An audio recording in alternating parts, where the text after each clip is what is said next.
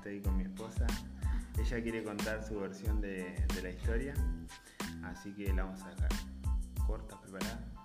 Sí. ¿Por dónde empezamos? ¿Creo que empiece yo primero y... eh, bueno, no vamos a decir nombres ni nada, nada relevante para no... Bueno, para que no quede mal. Em, bueno, veníamos de un evento.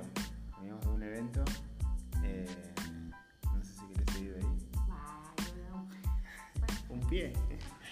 Vamos, de vuelta. Hola amigos, ¿cómo están? Vamos de vuelta con la segunda. Estoy acá junto con mi esposa y ella quiere contar su versión de la historia de la anécdota La sangre de Cristo. ¿Empiezo yo contando más o menos cómo, fue la onda? Bueno, no vamos a decir nombres ni nada relevante, así no, no incomodamos a nadie, pero veníamos de un evento cristiano, uno grande, grande, como a las 8 de la noche más o menos yendo para casa. Ahí está, te dejo. Bueno, ¿qué tal? Voy a contar mi versión porque mi versión es más emocionante.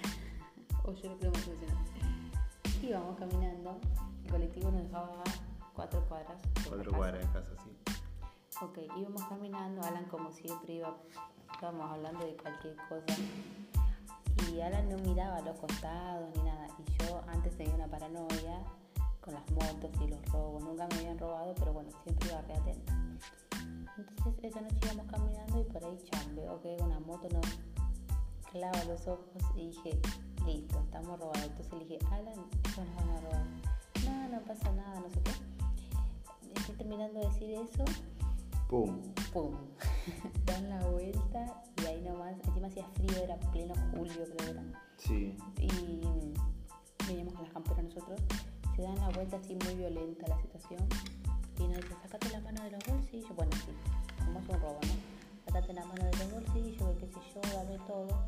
Y literalmente no teníamos nada, porque fue una época en la que no teníamos nada. Claro, veníamos con, en la mochila, como decía el otro, teníamos el termo y el mate, creo. Y Nada más. 50 pesos creo que teníamos. Sí, alguna onda así Después yo me enojé con Alan, pero es igual. Eh, bueno, y le decía, sacate las manos de los bolsillos, dame todo, no sé qué. Y yo le decía, no tenemos nada, no tenemos nada.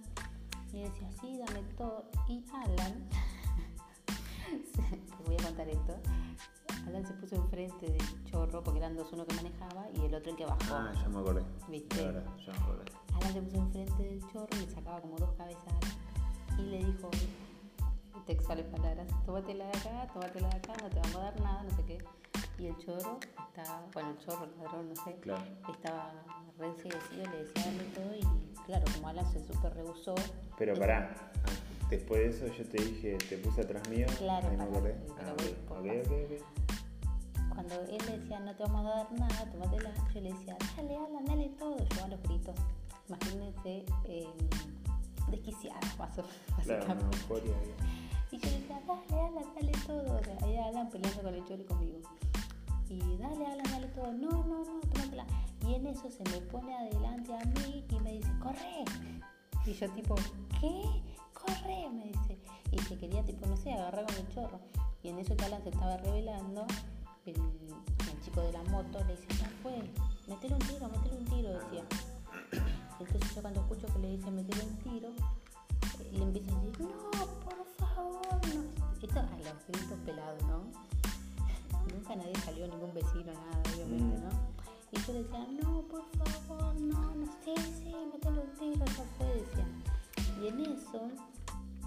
chico le está diciendo metele un tiro, el chico que tenía el arma, que estaba enfrente de Alan, lo mira a Alan a los ojos Mm. y empieza a mirar tipo para arriba y a los costados, tipo re sorprendido como que hubiese algo atrás o algo más grande atrás de Alan. Y tipo como que lo miró y, y se quedó así y se dio la vuelta, se subió a la moto y dijo vamos. Y se fueron.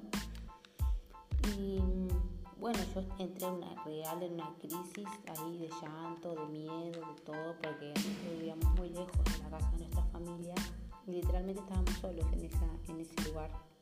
Entonces yo en ese momento empecé a pensar todo lo que hubiese pasado si le hubiesen pegado, qué hacía yo a esa hora, sin plata. Encima no tenía ni teléfono porque se me había roto, o sea, fue horrible. Entonces me agarró una crisis de llanto. En eso viene un auto y me vio a mí llorando, tipo, estaba tirada en la calle llorando, literal. y nos preguntó qué nos pasó, no sé qué. Le dijimos que nos habían robado y nos alcanzó hasta la casa. Mm. Bueno, y eso sí coincido con Alan que cuando llegamos a la casa, después de que yo me calmé y pudimos charlar, yo le conté que cuando veníamos caminando y yo vi que estos chicos me miraron para robarnos, yo dije, ay señora, hacernos invisibles, que no nos vean. Eh, era raro porque ya nos habían visto. Claro. O sea, imposible que nos hagan invisibles. O sea, eso lo razoné en el momento y dije, no nos puede hacer invisibles. Bueno, la sangre de Cristo tiene poder, dije yo. Y eh, Señor, cubrimos con tu sangre. Fueron las dos frases que Claro. dije. Porque de la reunión en la que veníamos habían hablado del poder de la sangre de Jesús. Entonces yo dije, listo, lo aplico. Vamos a usarla. Sí, fue como, dije, tiene que funcionar. Pero me salió, o sea, era lo que te- tenía en la mente por lo que venía escuchando. Y literalmente yo creo que Dios nos resguardó y que realmente tiene poder la sangre de Cristo. Y como Alan dice, como que, no sé, ahora dice que hay Tragi- que... tragicómico fue. Sí, Yo uno me pongo a pensar de uh, Sí. me Nos reímos ahora. matado. nos reímos, pero fue, fue feo. Y bueno, yo creo que sí fue Dios cuidándonos, que sí la sangre de Cristo tiene poder sobre todas las cosas y es algo que yo elijo creer. Capaz que, no sé, otro que está escuchando del otro lado dice, bueno, fue casualidad o lo que fuese, que está Claro. re bien si vos lo crees así, pero yo creo y decido creer que fue Dios, y realmente lo creo con todo mi corazón, que Dios nos cuidó y que nada, y que Él estuvo en control de todo. Así que bueno, yo quería contar mi parte porque para mí fue una experiencia súper, no sé si traumática, pero choqueante. Y donde realmente vi el poder de Dios, o sea, literal. Así que bueno, cuando escuché el Claro, o sea, podcast, fueron mucho, o sea, muchas coincidencias fueron. Claro, para mí Para no son decir, coincidencias. para decir, no sé, ¿viste? O sea, son como demasiadas coincidencias para decir no. Claro, o sea, yo Ni no sí tengo no. No, para mí fue Dios. El otro puede creer lo que quiera, Sí. pero yo decido creer que fue Dios. Claro. Así que bueno, nada, esa es nuestra historia de robo fallido. Eh, pero bueno, fue loco. Y bueno, creo que después de ahí sirvió para todas las áreas.